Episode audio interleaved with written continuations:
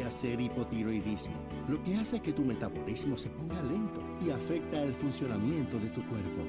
Habla con tu médico hoy, pregúntale por la prueba de TSH y presenta tu mejor cara. Felizmente Saludable, un espacio de orientación y educación sobre la salud y las condiciones médicas más comunes para juntos crear un mundo de bienestar. Ahora, con ustedes la motivadora Lili García. Muy buenos días y bienvenidos a Felizmente Saludable. Soy Lili García, hoy aquí en directo eh, desde los estudios de Radio Isla. También nos pueden ver y escuchar a través de radioisla.tv. Eh, tenemos un programa hoy lleno de temas bien diversos. Eh, vamos a hablar acerca de la salud de la mujer eh, que hay en términos de investigaciones y específicamente de la endometriosis, ¿verdad? Que es una condición que afecta a muchísimas mujeres, no solamente a nivel físico, sino las consecuencias que tiene a nivel emocional. Vamos a hablar acerca, bueno, hemos estado conmemorando en marzo el mes de la mujer. Se ha hablado muchísimo acerca de lo que es la violencia de género, pero ¿qué ocurre? con las intervenciones con los hombres eh, que son agresores. Vamos a estar hablando acerca de este tipo de intervenciones, de este tipo, si lo podemos llamar rehabilitación, manejo del coraje. Eh, tenemos que trabajar con eso para poder entonces mitigar lo que es ya esta emergencia en Puerto Rico de violencia de género. Y vamos a hablar acerca de la enfermedad tiroidea, en este caso en los varones. Eh, así es que entiendo que ya tenemos en línea con nosotros Em, estamos eh, esperando por el doctor José García Mateo, endocrinólogo.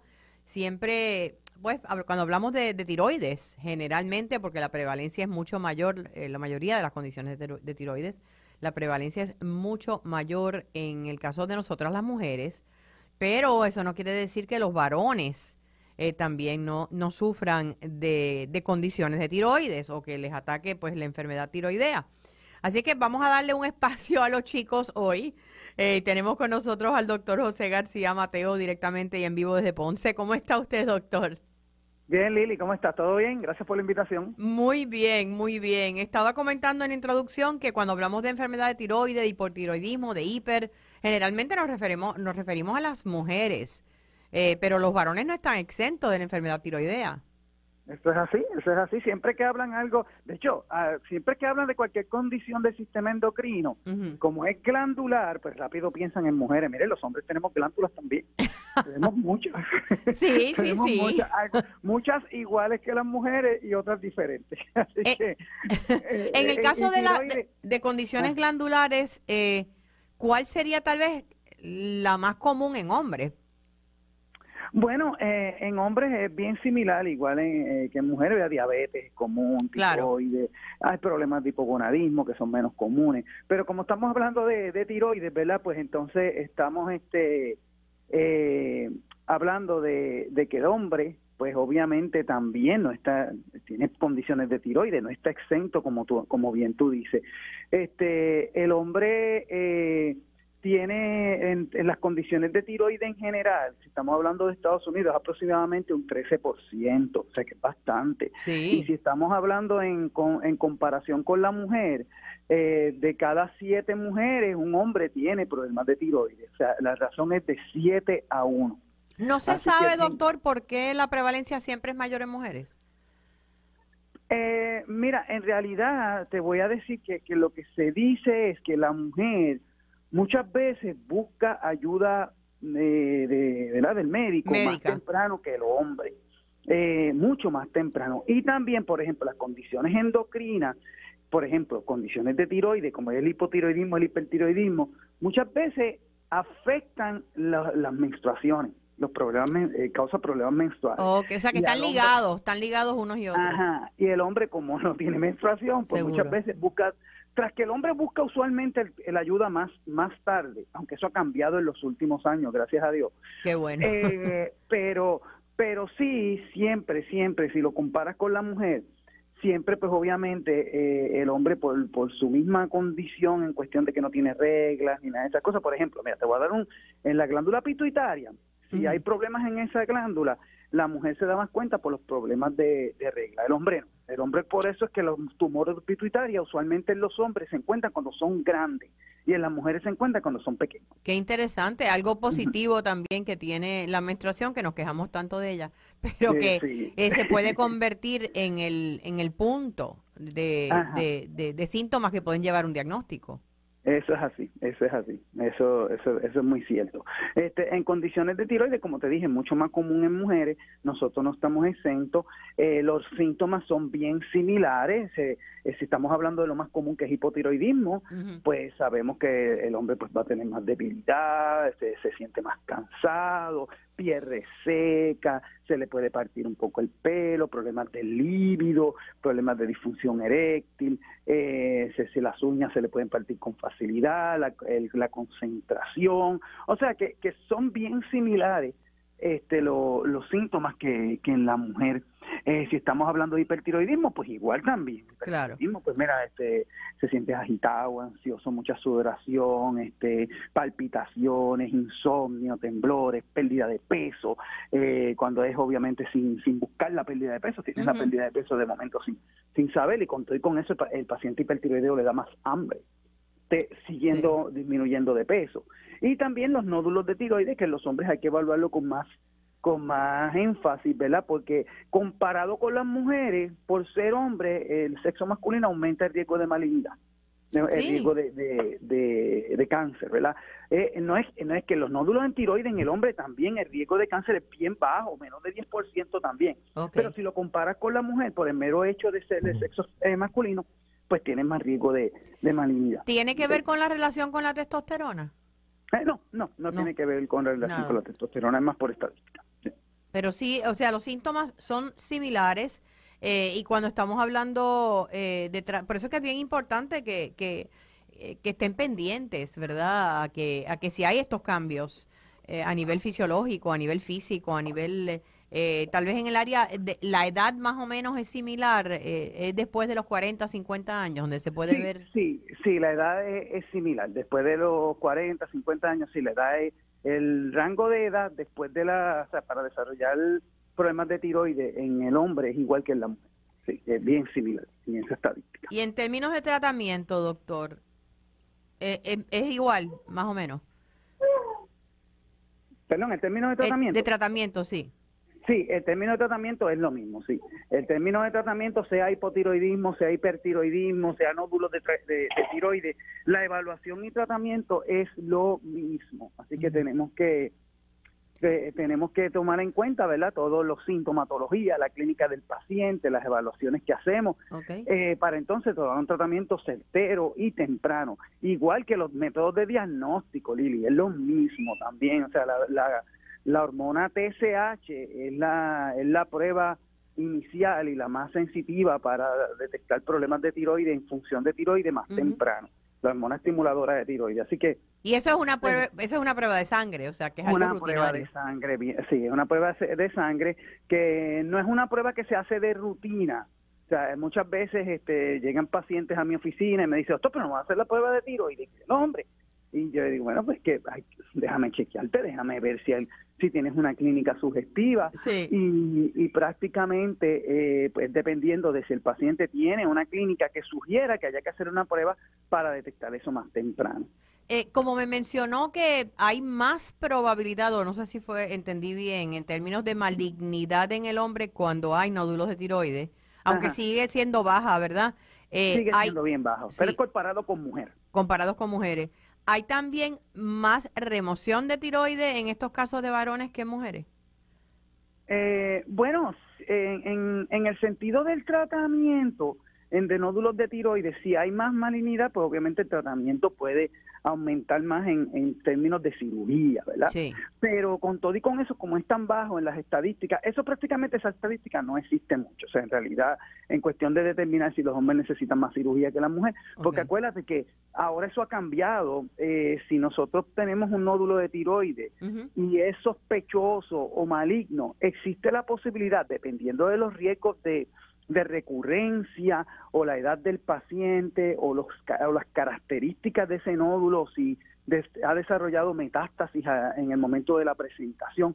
Todas estas cositas que nos dicen cuál es el riesgo de mortalidad y el riesgo de recurrencia, que es lo más importante, el riesgo de que recurra un cáncer de tiroides, Eso nos va a decir a nosotros si qué tipo de cirugía y si hay que hacer cirugía, porque ahora mismo hay una data que viene desde Japón, desde hace unos años atrás, y ya desde el 2015 en las guías terapéuticas, y de hecho esas guías de cáncer de tiroides se van a revisar este año. Estamos esperando ansiosos ese documento. Este, eh, en, hay nódulos que son cancerosos que se pueden hasta seguir sin cirugía son pequeños, no demuestran crecimiento, se pueden dar seguimiento, igual que pasa con algunos nódulos de próstata, que se pueden seguir eh, Con, sin cirugía, así está pasando con tiroides. Lo bien importante cuando uno habla de medicamentos para, perdóname, de medicamentos no para, cuando uno habla de, manejo de malignidad, es que sea un tratamiento individualizado. Yo siempre le digo a mis pacientes y a mis colegas médicos primarios, los tratamientos ahora no son recetas de cocina. por mucho tiempo se, se habían unos protocolos y tratamientos que era lo mismo para todo el mundo. Lo que se hace en la medicina ahora, tanto en cuestiones de malignidad y en cuestiones de tratamiento de condiciones crónicas, mayormente que tú tienes que seguirla a través del tiempo porque son condiciones que no se curan, pues tenemos que tenemos que individualizar. No es lo mismo el tratamiento, el approach que yo le voy a hacer a fulano como el que le voy a hacer a, a Mengano, ¿verdad? Claro. Y, viceversa. O sea, que es bien, y nosotros y nosotros en Puerto Rico tendemos a comparar, eh, digo, nos hasta nos intercambiamos medicamentos y, usted lo sabe como médico. Ah, no, no aquí, eh, aquí eso todo el mundo peca de eso, o sea, aquí viene alguien, y, ah, pero si es que a, a, mi papá o a mi hermano le dieron tal cosa, ¿por qué usted no me da eso a mí? Eso pasa mucho en diabetes. Eh, pero si, si mi papá le dieron ese medicamento que se pone una vez en semana, ¿por qué yo no? Porque tu diabetes es diferente, porque tú eres otra persona, porque tú tienes otras características o tienes contraindicaciones. Igual pasa en todas las condiciones. Y, eh, eh, y también pasa con el hombre y la mujer. O sea, a veces viene el hombre y viceversa, o la mujer y me dice, pero si es que a él le dieron ese, a mi esposo le dieron ese tratamiento para, para tiroides, ¿por qué a mí?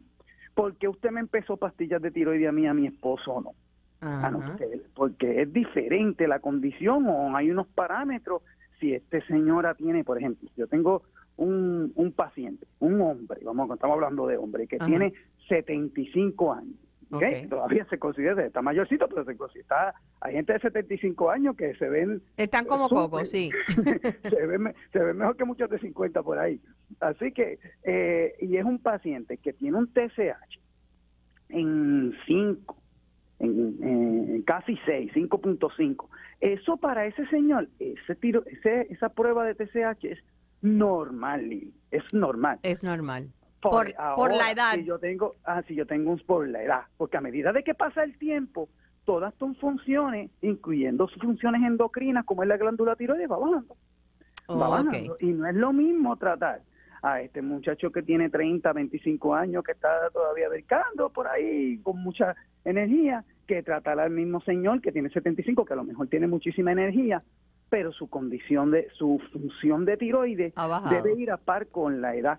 Por ejemplo, si yo cojo a ese señor y tiene un TSH de 5 y yo le doy levotiroxina, y este señor le damos levotiroxina y el paciente viene y me dice, ah, pues doctor, yo le quiero levotiroxina porque ese TSH dice ahí en el, en el laboratorio que está alto. Y muchas veces en, los pacientes empiezan a leer el laboratorio y, y, cometen error. No, mira, eso está alto, la estrellita está para acá. Y no, mira, esto es algo que es eh, individualizado. Lo que te pone en el laboratorio es algo para todo el mundo. Claro. O sea que no necesariamente hay que medicar a una persona de 75 años que tenga un TSH de 5. Claro, porque puede ser peligroso, porque esos pacientes, si tú le das tiroides de mal, le puede dar una arritmia cardíaca. o le puede dar más osteo, o puede tener más riesgo de osteoporosis, mayormente si tiene esa densidad ósea eh, baja, porque la osteoporosis es otra condición que cuando tú hablas de ella dices que es mujer, y no, los hombres le da osteoporosis también. También, también. Eh, estaba mencionando que ustedes están esperando con ansias esta revisión de las guías de las condiciones de tiroides de, cáncer, de nódulos y cáncer de tiroides. De nódulos y cáncer de... ¿Por qué? Eh, ¿qué, necesita, eh, ¿Qué necesitan cambiar que desde el 2015 se, ha, permanecido? Es que, estas recomendaciones, estas guías se van cambiando paulatinamente dependiendo de la data, de estudios clínicos, estudios de randomizados que salgan. Y pues con estos estudios cambia, cambia la, data y cambia la manera de manejar el paciente. Eh, o sea que en realidad hay que estar bien pendiente eh, sobre esta data y los expertos de las, diferentes eh, eh, organizaciones, por ejemplo, la Asociación Americana de Tiroides, el Colegio Americano de Endocrinólogos Clínicos, pues están pendientes esta data para entonces poderla eh, recopilar, revisarla y entonces crear nuevas nuevas recomendaciones. Porque esto evoluciona verdad de hecho a mí me gusta mucho ahora las guías terapéuticas que son, que están evolucionando online todo el tiempo. Si tú tomas por ejemplo las de diabetes si te sale un estudio, como son diabetes cambia tanto, si te sale un estudio que un medicamento mejora las condiciones cardiovasculares y es un medicamento para diabetes, en las guías terapéuticas tiran como un, un review y dice, mira, hay que cambiar esta parte de la, de las guías porque salió este estudio. o sea, que se mantienen actualizadas constantemente. Constantemente. Y eso es lo que estamos tratando de hacer con todas las recomendaciones. De hecho, las de nódulos y cáncer de tiroides, la data no ha sido tan no, no ha aumentado, ha salido más data, pero no ha sido lo suficiente para cambiar la guía. Okay. okay. Ahora, ya desde el 2015, ya llevamos seis años, ya hay suficiente data para que estos expertos se sienten y cambien la guía, no son solo del manejo, sino la evaluación, sino la detección temprana, sino también los cambios en, en, manejo eh, dependiendo del sexo, eh, si vamos a manejar más agresivo o menos agresivo, todas estas cosas que han cambiado. Las herramientas, ahora van a salir sonogramas con eh, inteligencia artificial. O sea, que, que, te van a decir las características del nódulo rapidito con el mero hecho de poner el probe. O sea, que... Estamos en constante evolución, la medicina, los cambios bien positivos sí, bien positivo y la tecnología ha ayudado mucho a estos cambios. La tecnología ha ayudado, o sea, obviamente yo siempre digo como médico, ¿verdad? Medio conservador, que, que, la tecnología nunca te cambia la evaluación clínica y física de un paciente. Eso tiene que ser el backbone y es lo que yo le digo a mis estudiantes y a, mi, y a mis fellows, que la, la, la clínica del paciente, la evaluación física y el historial es lo mejor. Ahora, estas cositas nuevas, ¿verdad? en cuestión de de tecnología nos ayudan muchísimo a ser más certeros en el diagnóstico y bueno, unas terapias, ¿verdad?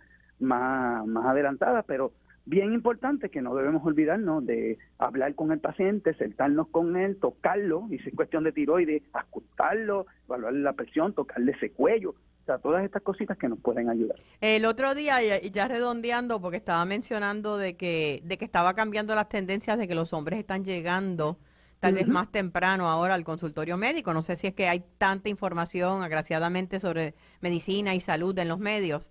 Eh, pero estaba entrevistando a un médico el otro día y me pareció tan gracioso eh, cuando le pregunté quién, cómo sería su paciente ideal y me dijo que, que venga con la información de su de su historial, que traiga las pruebas, que, que conozca lo que lo que toma en términos de medicamentos. Eh, en los varones a veces la mujer es la que lleva todo el récord.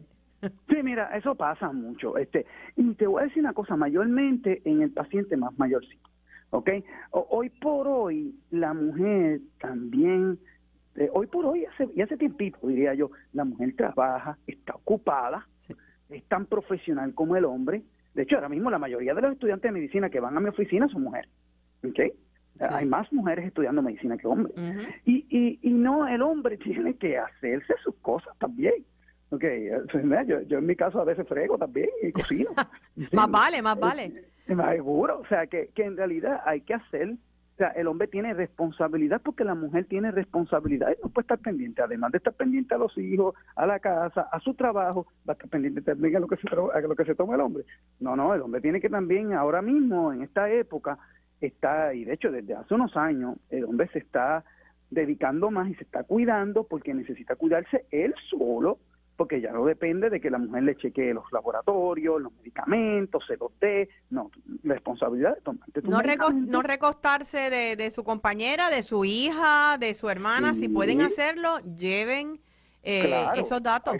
Hay, señores que vienen y, yo les pregunto y se quedan en el limbo, y yo, mire, busque a, allá a su, a su esposa en la sala de espera para que me explique. Pero eso ahora mismo, Lili, eso es la minoría.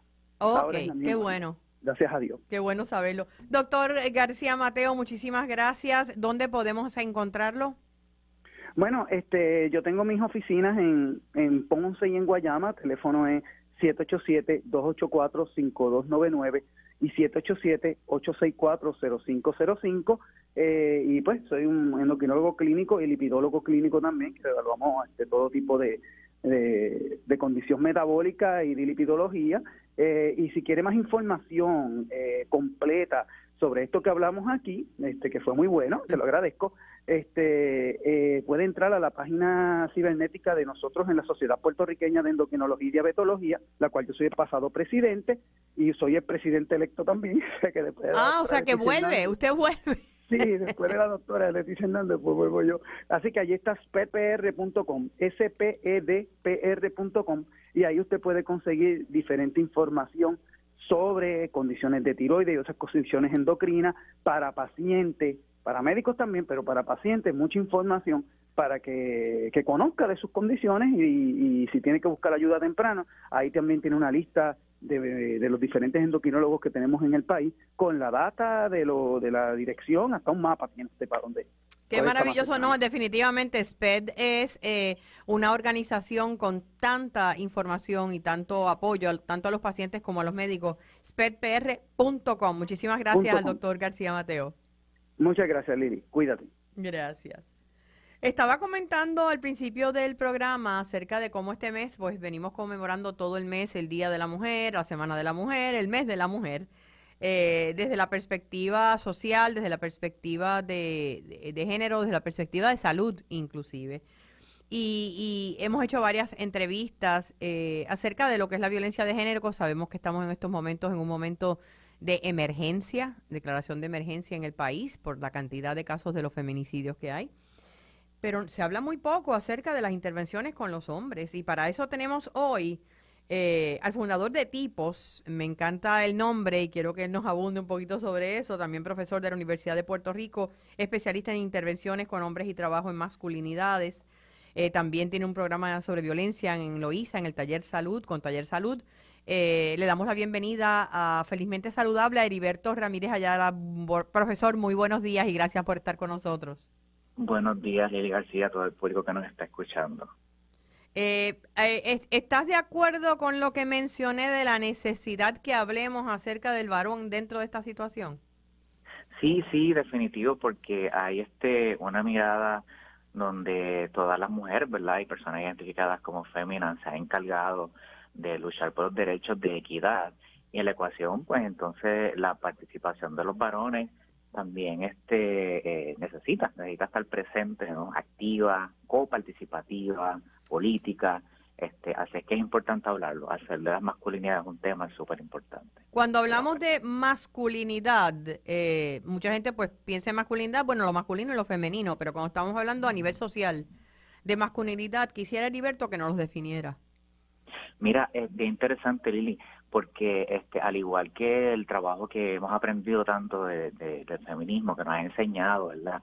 Eh, el género como una construcción social, también podemos estudiar el hombre y la masculinidad como una construcción social, cómo se construye a través de la crianza, a través de los medios de comunicación, ¿verdad? Todo este proceso educativo y entonces este, podemos distinguir cómo hay una masculinidad que es la tradicional, ¿verdad? Que mucha gente le llama el macharrán o esta figura que es la que siempre domina. Sí, el machismo en general. Exacto, exacto.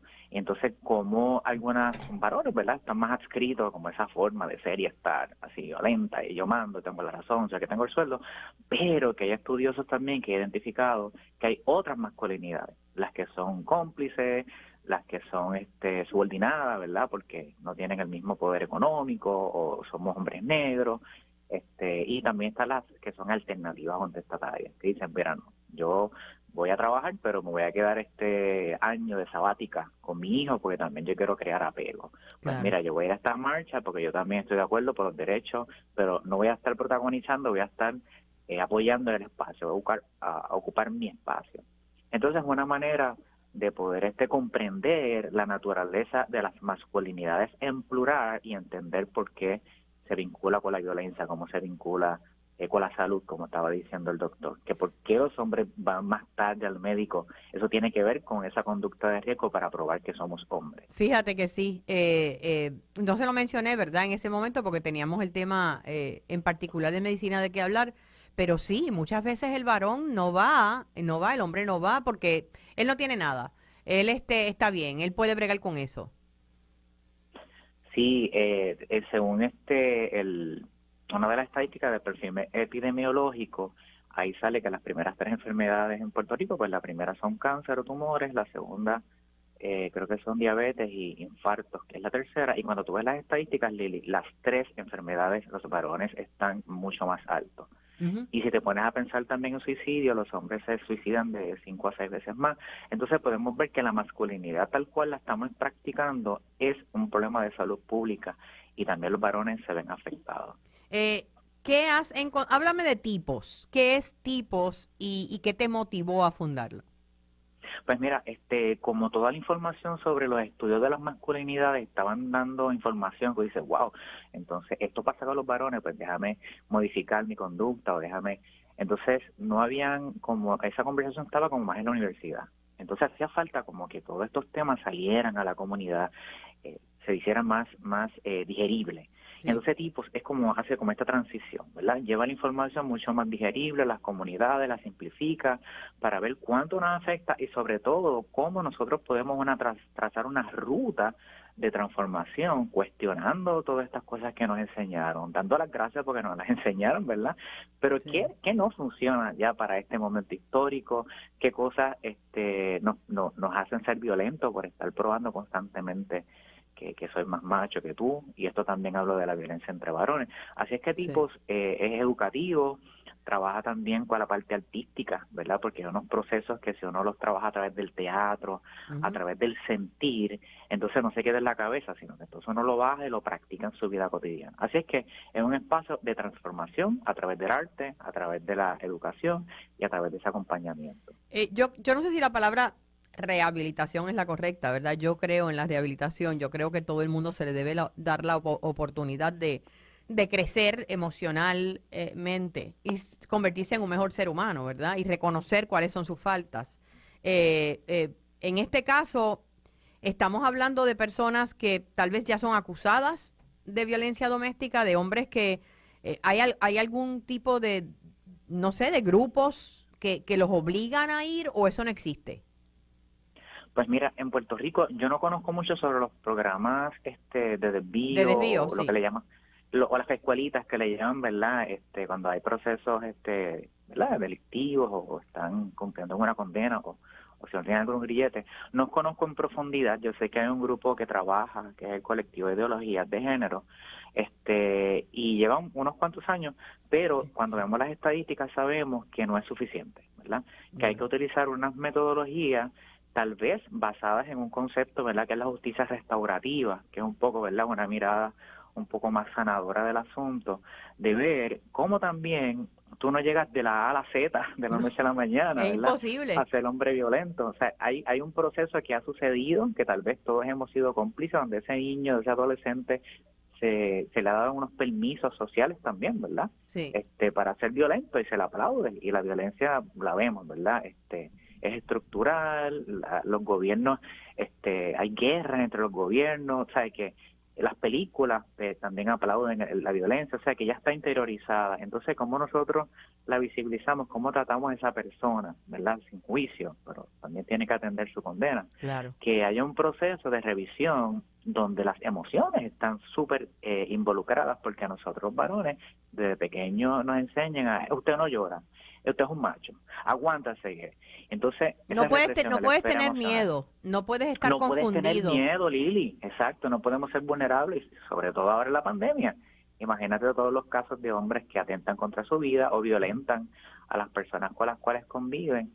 Entonces hay un trabajo emocional importante también que hacer para poder gestionar de manera saludable un coraje o una tristeza que no necesariamente sea de una manera violenta atacando a quien está al lado tuyo. Y, y muchos, ¿verdad? No estoy justificando de ninguna forma, pero muchos agresores, eh, siendo hombres o siendo mujeres, eh, eh, son víctimas a su vez y sobrevivientes de violencia en sus vidas.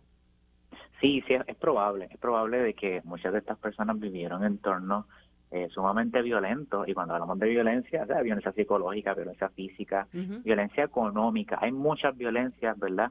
Que uno las interioriza y entonces lo que hace es que hace violencia horizontal, ¿verdad? Como no puedo con el de arriba, pues voy por, por, voy para el lado.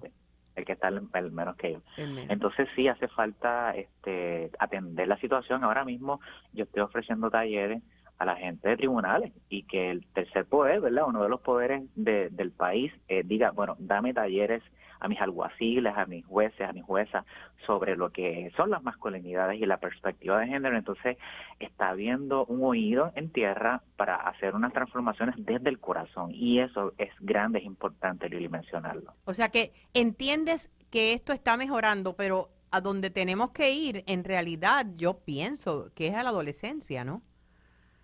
Pues yo creo que en todas las esferas, este Lili, este, yo tengo una visión esperanzadora que tanto los adultos como los, niños, las niñas, este, los adolescentes, las adolescencias, este, ir educando en estos conceptos, ¿verdad?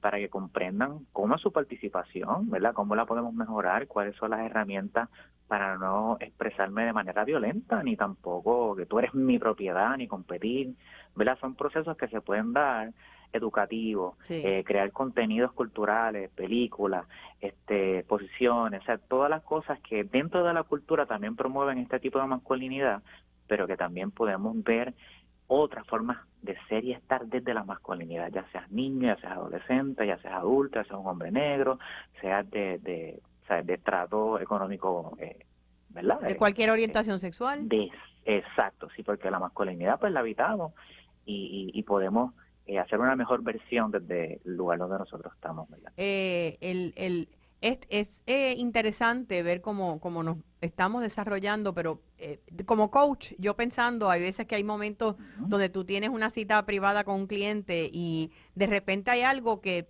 que tú le, le notas o le haces eh, reconocer que para ti mm. era tan obvio. Sin embargo, para la persona es una cosa como, wow, de repente se me abrió eh, 50 mil neuronas. Eh, ¿Te ha ocurrido eso? ¿Has tenido eh, compañeros que han participado de tus talleres que de repente han reconocido cosas que jamás se les había ocurrido que, que no era la forma correcta o saludable de ser o de actuar?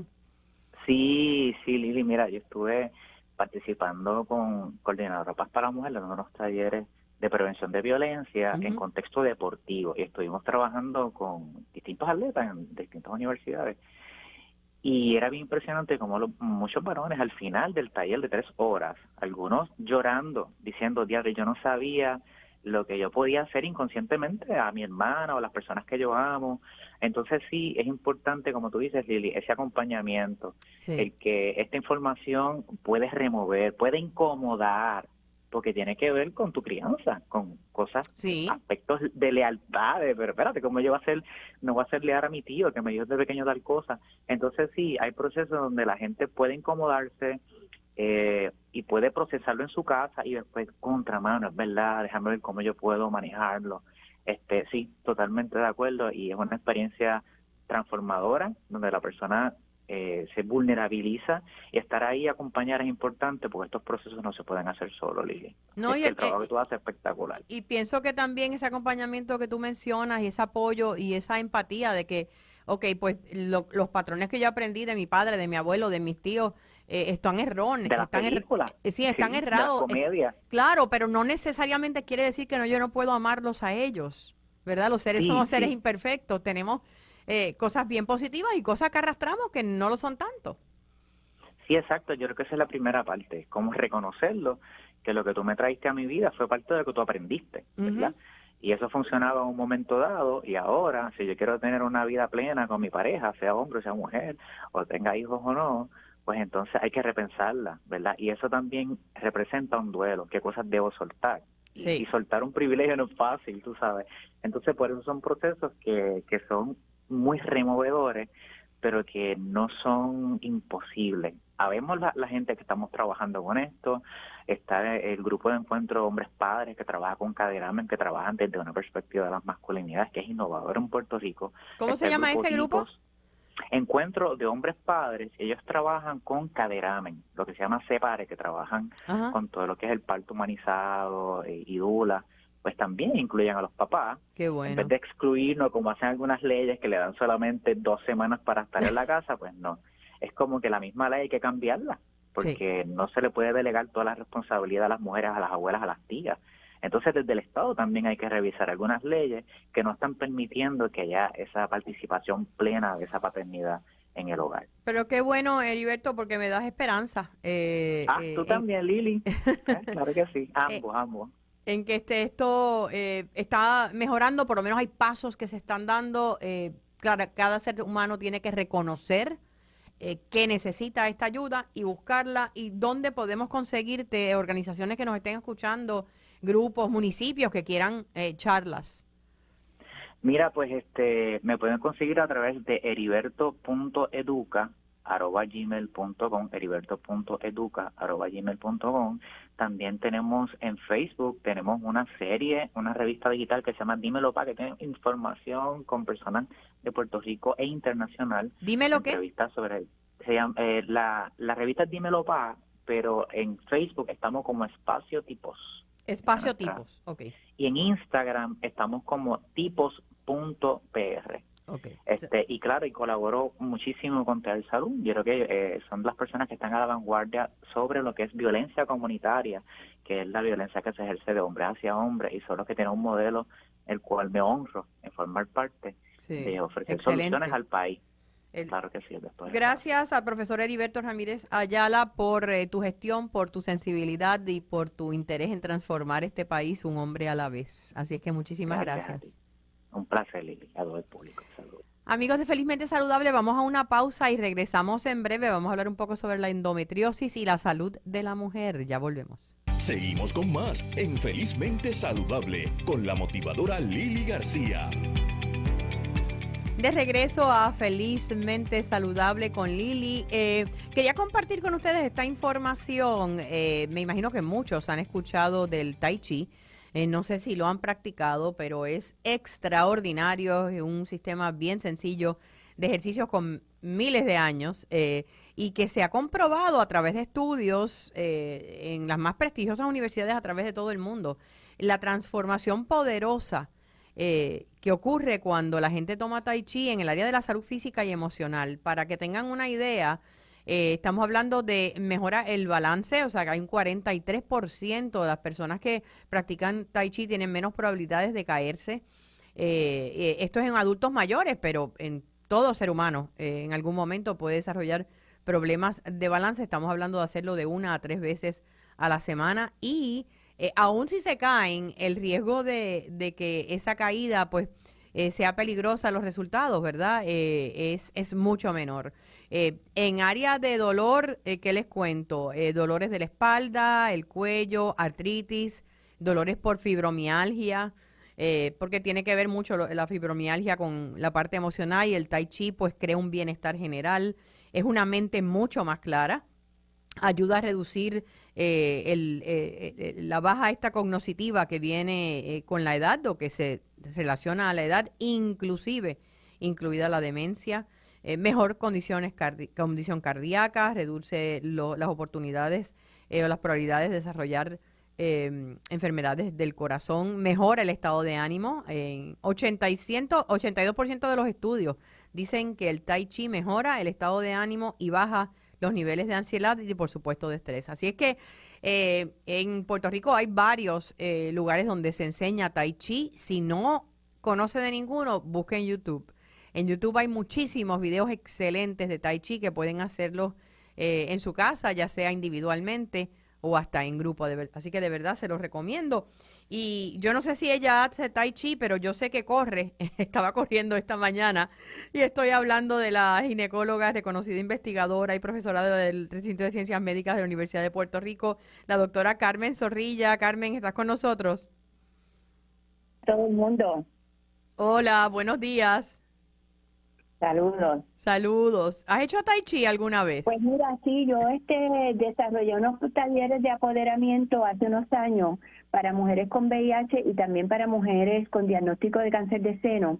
Y entre las estrategias que utilizamos eh, aprendieron tai chi, aprendieron aromaterapia, hicimos muchísimas cosas, desde baile, de salsa, de todo, pero el tai chi fue maravilloso. Y en aquel momento lo que nosotros pretendíamos era que las mujeres se expusieran a diferentes estrategias.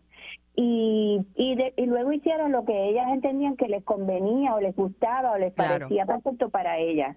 Y muchas se quedaron eh, con el maestro de Tai Chi siguiendo la, las clases, así que eh, fue algo maravilloso la experiencia. Eh, ha sido mucha su experiencia en el área de la salud de la mujer en términos generales. Quería tocar primero la endometriosis eh, y ver si hay estudios que se están haciendo, em, ¿verdad? En, estos momentos que conozca o, o cómo vemos esta condición que tanto afecta no solamente física, sino emocionalmente a las mujeres. Sí, mira, yo sé que endometriosis es una condición eh, que se conoce, se conoce mucho y se conoce poco, ¿verdad? Ahí siempre todavía estamos aprendiendo y hay nuevos medicamentos que se han desarrollado para atender el asunto no solo de los síntomas, sino de las consecuencias de la endometriosis como infertilidad, los dolores crónicos, etcétera. Así que todo el tiempo se está estudiando la condición. También yo creo que es importante que las personas, las mujeres, eh, que se le hace un diagnóstico de esto, no lo tomen de una manera apropiado en el sentido de que no se acaba el mundo con un diagnóstico y no todo el mundo que tiene un diagnóstico tiene las consecuencias severas. Que cada individuo, hay personas que nunca tuvieron ningún problema, ningún síntoma y en hallazgos de autopsia le encuentran endometriosis. Y hay oh. personas que tienen síntomas bien severos y tienen lesiones microscópicas bien pequeñas. Así que inclusive el tamaño de las lesiones no está necesariamente relacionado con los síntomas. Cuando habla de lesiones, doctora, en, eh, ¿de qué estamos hablando cuando hablamos de endometriosis? Para explicar lo que es la condición. Sí, eh, pues el, el, endometrio es el tejido que está dentro del útero, ¿verdad? El útero, la matriz, tiene una capa que es de músculo que ahí es donde se ocurren los fibromas y entonces en esa y acuérdate que esa capa de ese músculo tiene un propósito en el en el momento del parto el el útero se agranda todo ese capa de músculo empieza ahí es donde ocurren las contracciones y el control del sangrado. Ese es el propósito de esa capa de músculo que está en el útero. Y entonces adentro tiene un tejido es lo que llamamos el endometrio, que tiene una serie de diferentes tipos de células y diferentes tipos de capas, y ese endometrio es lo que tiene los responde a cambios hormonales y es lo que se causa la menstruación eh, y eso eso es lo que sale como menstruación. Eh, hay una de las teorías, hay varias teorías para endometriosis, pero una de las teorías tiene que ver con aspectos inmunológicos donde eh, como parte de esas contracciones menstruales para botar todo ese tejido que se descama cada mes, ese tejido puede pasar a través de los tubos y llega al peritoneo, ¿verdad? Que es el, el, abdomen. Ajá. Y entonces se puede, por donde haya áreas que hay son ricas en estrógeno, pues ese tejido va a encontrar un lugar, vamos a decir, más apropiado para esas células mantenerse ahí. Nosotros hablamos de sembrarse, ¿verdad? Como si fuera la naturaleza. Sí, se, eh, adhieren a esa área, se pegan. Ajá, se, se hablan de semillas de, que se siembra, pues son celulitas que salieron del endometrio y se y encuentran un lugar rico en estrógeno y esas células entonces ahí se quedan. Y cuando hay los cambios hormonales, esas células también producen sangrado, pero no sale por dentro de la matriz porque no tienen por dónde salir y causan entonces unas lesiones con hematomas, etcétera, y eso está relacionado a dolor y a otras y a adherencias y a otros cambios. Así que parte de los tratamientos de endometriosis a veces es tratar de bajar el nivel de estrógeno en ciertas zonas del cuerpo, sobre todo donde están esas lesiones, para que las lesiones no crezcan. Pero esos tratamientos tienen consecuencias en los síntomas, en otros síntomas de la mujer. Claro, pero ha, habido un avance enorme en términos de los tratamientos. Y eh, y no solo en medicamentos, sino también en en tratamientos por cirugía mínimamente invasiva como son las laparoscopías, ¿verdad? Que entonces se pueden tratar de destruir las lesiones y, y no necesariamente tomar medicamentos. ¿Hay cambios también en el estilo de vida que pueden ayudar a aminorar los síntomas? Porque hay condiciones que sí, pero hay otras que no. Pues mira, eh, déjame, estoy buscando un poquito más de información porque... Este, en términos de la alimentación, por ejemplo, eh, eh, tipos de ejercicio, digo, es terrible cuando una mujer que tiene endometriosis, los dolores son tan fuertes que son a, veces hasta incapacitantes. Claro, pero mira, tú más que nadie sabes, y no es para quitar importancia al aspecto fisiológico y fisiopatológico de las lesiones, pero tú más que nadie sabes el control que tiene la mente sobre el cuerpo y donde el cerebro tiene unas ramificaciones del sistema nervioso que van al sistema inmune y van a la sangre y van a todos los sistemas. Y a través de esa conexión biológica del sistema nervioso con los órganos del cuerpo, eh, también nosotros podemos mejorar algunas de estas síntomas, algunas de, inclusive la inmunidad, hay unas hay montones de estudios, tanto que la el estrés nos daña como también nosotros podemos mejorar nuestra inmunidad. Así que sí, cualquier tipo de ejercicio te va a subir las endorfinas y te va a mejorar el ánimo y eso puede ayudarte con el manejo de cualquier condición que tenga que lleve a dolor. Eh, la, lo, lo, trabajo con mindfulness, la meditación, todo lo que tiene con visualizaciones dirigidas, es un cambio completo a nivel energético y eso fisiológicamente eh, eh, también transforma. Sí, mira, hay, hay montones de, de, estudios este, sobre este control de la mente sobre el cuerpo y es fascinante cómo desde hace más de 50 años hay un montón de información científica que no la que no la utilizamos a nuestra nuestro mejor beneficio. No. Y, y, entiendo que para la mujer muchas veces, ¿verdad? Doy tantas charlas a mujeres, este mes ha sido un ejemplo, eh, los estresores sienten o perciben que son mayores eh, eh, porque tienen muchos más roles. Las mujeres tenemos muchos más roles, tal vez que los varones, eh, tal vez lo que estábamos hablando anteriormente con Heriberto, ¿verdad? Es una construcción social, pero nos echamos eso encima. Sí. Esto sí, ciertamente, y pero a la misma, pero fíjate, yo creo que tenemos la oportunidad de, de ver las cosas, ¿verdad? Como el vaso medio vacío, medio lleno.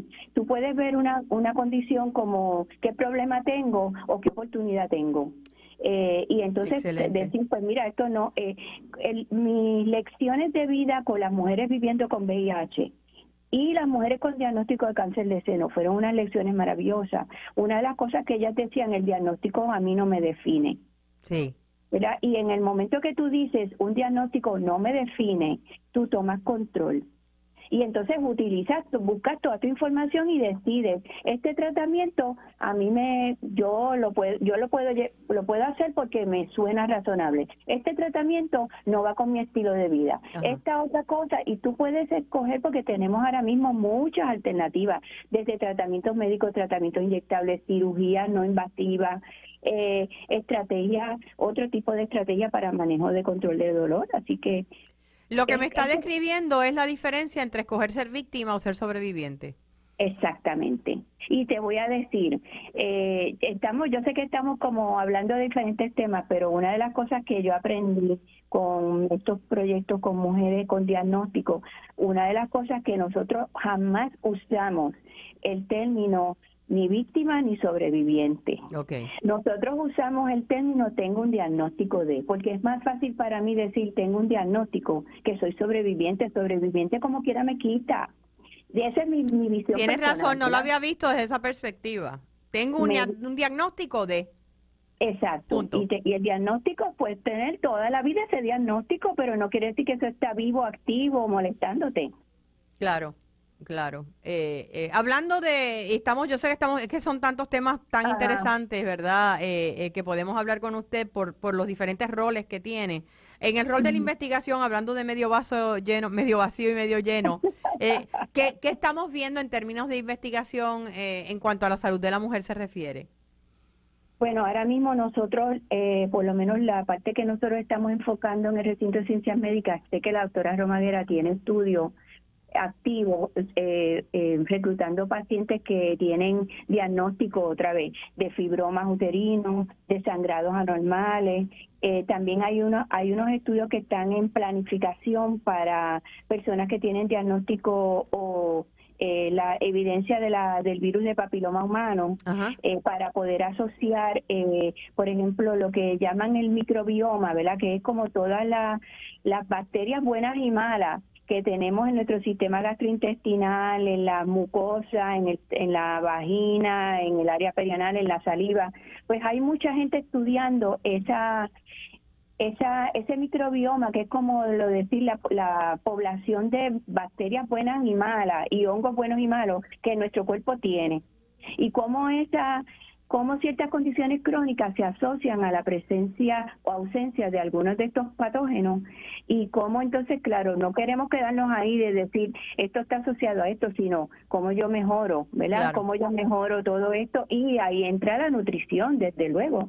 ¿Verdad? Porque lo que donde, está, una buena nutrición nos va a fortalecer toda esa flora intestinal que está asociada a diferentes condiciones crónicas. Esto es una de las cosas que está haciendo la doctora Romaguera, la doctora Filipa Godoy. Yo estoy más en este momento concentrada en estudios que tienen que ver con, eh, tengo, ahí va a haber un estudio de prevención de VIH en mujeres trans con ah. un medicamento que es inyectable, es específico para mujeres trans. Eh, vamos a tener estudios de, de tratamientos preventivos de COVID en personas que tienen inmunidad más afectada. Aunque tengan sus vacunas, pues va a haber unos tratamientos eh, inyectables que se, se ponen como una vez al año, vamos a decir, y se evalúa a la persona. Eh, así que hay, en el recinto de ciencias médicas hay diferentes diferentes diferentes estudios que se están haciendo, no solo eh, de productos eh, eh, que están pendientes de aprobarse en el mercado, sino también estudios que quieren hacernos ayudar a explicar por qué ciertas condiciones ocurren. me parece excelente. yo sé que esta ha sido una semana retante para todos ustedes en el recinto, ¿verdad? Por todas las noticias que han salido a luz. Eh, ¿Cómo ve el futuro del recinto, que es su casa y lo ha sido por años?